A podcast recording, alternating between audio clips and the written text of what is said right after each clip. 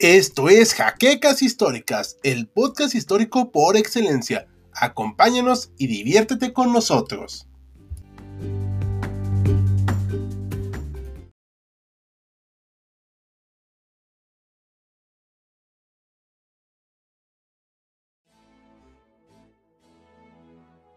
Un, dos, tres, cuatro. Dorothy Gale se encuentra bastante apesadumbrada debido a los problemas que le ha causado Totó su vida en Kansas es bastante aburrida y Dorothy lo sabe.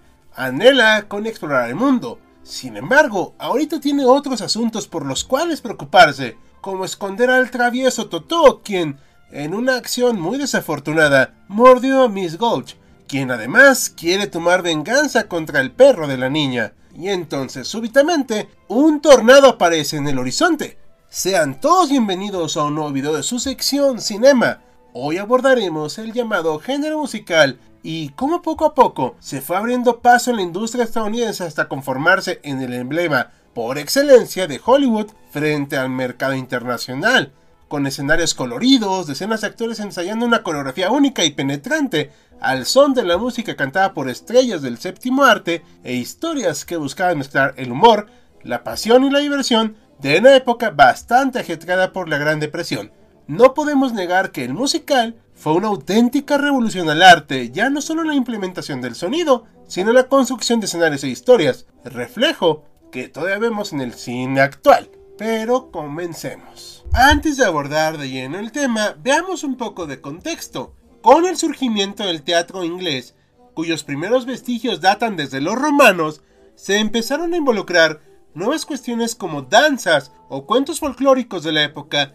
pero sobre todo una especie de teatro callejero llamados los Mummers Plays, donde se hablaba de temas religiosos mediante bailes y disfraces. Los actores muchas veces se dedicaban a exponer su acto en las plazas públicas o al concluir determinada ceremonia religiosa con el fin de dar un mensaje didáctico a la población en general. Al pasar los años, el teatro comenzó a evolucionar. Empezaron a surgir los denominados teatros profanos, cuya finalidad era hablar de cualquier tema menos de religión. Lo que comenzó como una práctica prohibida y con pocos adeptos, poco a poco sumó más seguidores y nuevas obras surgieron con ello. Un ejemplo de esto lo podemos encontrar en los denominados autos, que eran composiciones teatrales que hablaban de dramas pastorales, historias inventadas y otras cuestiones. En el ámbito estadounidense, país donde surgió el musical, por cierto, la primera compañía teatral nace en Virginia en el año de 1752, pero en ese entonces todavía eran las 13 colonias. Las primeras funciones de este nuevo teatro consistieron en propagar las obras de Shakespeare por el territorio de las 13 colonias, aunque poco a poco, con el surgimiento de nuevas compañías, se fueron alejando del teatro inglés para ver en este una manera de dar a entender un sentimiento revolucionario y ansias de independencia por medio de sátiras y burlas hacia los ingleses. A este nuevo género se le conoce como comedia social americana. Por obvias razones, los ingleses prohibieron toda representación teatral en sus colonias.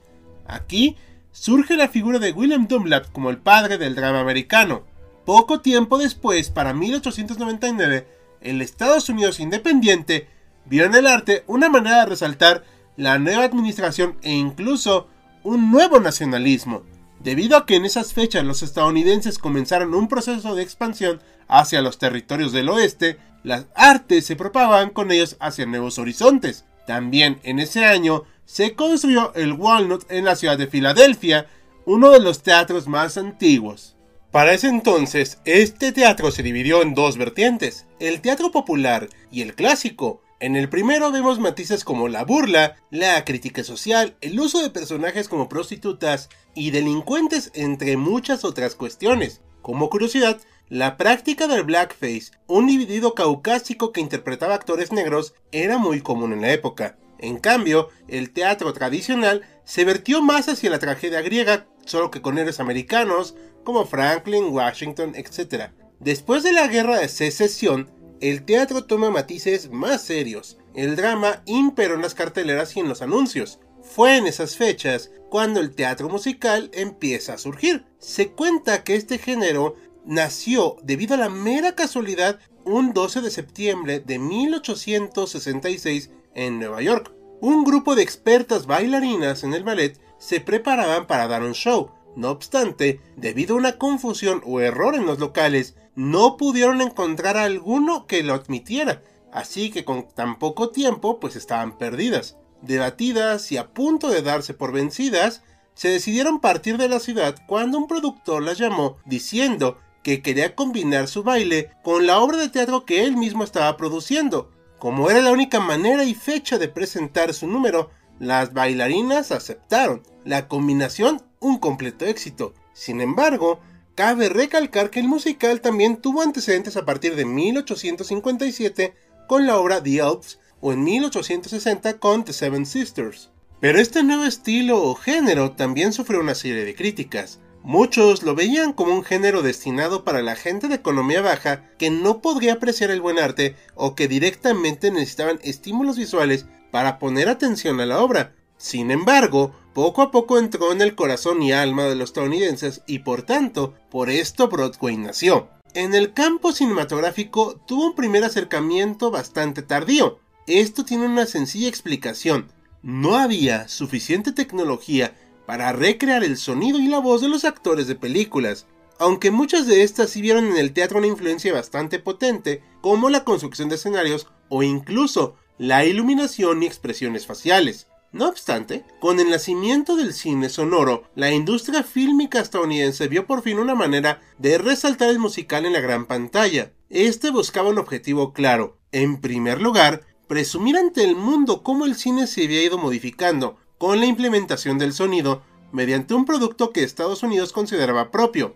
Es así que la primera película sonora se estrenó para el año de 1927, El cantante de jazz. En la película nos ponemos en el papel de Jackie Ranowitz, un joven que tiene un don innato para cantar, siendo su música preferida evidentemente el jazz. Sin embargo, a pesar del talento natural que tiene Jackie, tiene prohibido cantar, debido a que su padre, que es un rabino, quiere que siga sus pasos, por lo que al joven no le queda más opción que huir de su casa.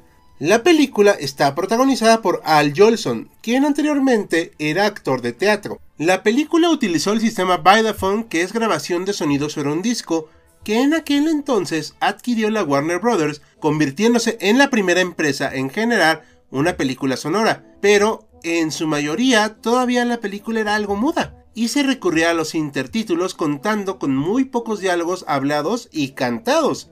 Además, estaba la cuestión racista del blackface, la cual comentaremos en otro video con más profundidad. Los estudios buscaron por todos los medios satisfacer la demanda de este éxito que era la película sonora y llegó en 1929 con la melodía de Broadway, que relata la travesía de dos hermanas a la ciudad de Nueva York con el fin de ganarse un lugar en el ya fantasiado Broadway. El deseo parece cumplirse cuando conocen a un productor teatral, pero el amor surge entre los tres protagonistas, desatando un triángulo amoroso. Producida por la Metro Golden Mayer, esta película se metió de lleno al sonido, el canto y el baile, ganando el Oscar, el segundo, para ser exactos, ya que el primero lo ganó Alas un año antes. Este film era un reflejo de un género teatral sumamente popular de la época, el vaudeville o teatro de variedades, que reflejaban un enredo amoroso entre los protagonistas. La Gran Depresión resultó en un momento interesante para el cine ya que debido a que muchas compañías teatrales quebraron, tuvieron bastante demanda de empleos y nuevos talentos se sumaron a sus filas. Con esto en mente dos nuevos géneros empezaron a cobrar fama, el musical y el cine noir. En cierta manera, esto refleja los conceptos de la tragedia y comedia de los griegos. Pero yéndonos al lado musical de la década de los 30 tenemos ejemplos como Aleluya, soy un pordiosero de 1933, que nos pone la piel de un vagabundo, interpretado nuevamente por Al Jolson, que se enamora de una mujer que ha perdido la memoria y gracias a ese amor quiere mejorar su aspecto y su vida.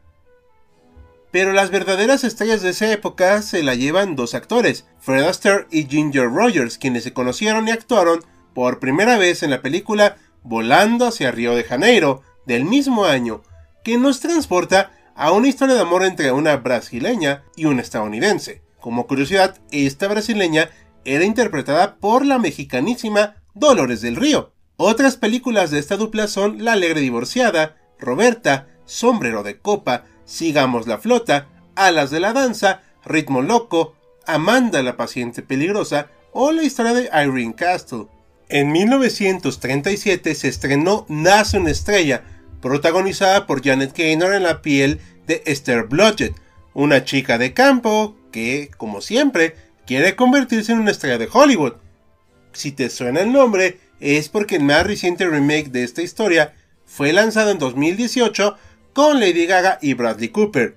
En 1939 se estrenó El Mago de Oz, una de las cintas más importantes dentro del género musical, y fue protagonizada por Judy Garland en la piel de Dorothy, una niña que por casualidades del destino viaja a la tierra de Oz, donde tuvo aventuras, conflictos con brujas y mucha música. Nominada a seis premios Oscar, se llevó tres, entre ellas Mejor Película, y fue considerada una de las más caras por ese entonces, además de que en principio fue un completo fracaso taquillero. Sin embargo, con el pasar de los años, se convirtió en una de las películas más importantes del cine en general. Posteriormente, en la década de los 40, el cine musical tomó nuevos bríos y nuevos artistas como Gene Kelly. Sin embargo, esto es tema de otro video. Como podemos ver en los inicios del musical, la semejanza entre el cine y el teatro era muy palpable, por no decir casi idéntica una de la otra hasta el punto en que compartían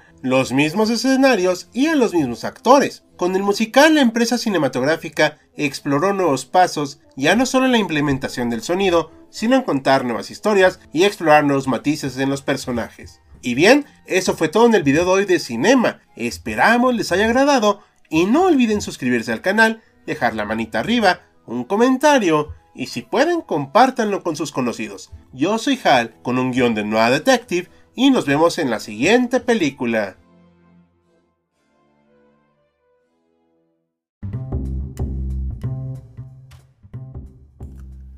Gracias por habernos acompañado en Jaquecas Históricas, el podcast histórico por excelencia. Hasta la próxima.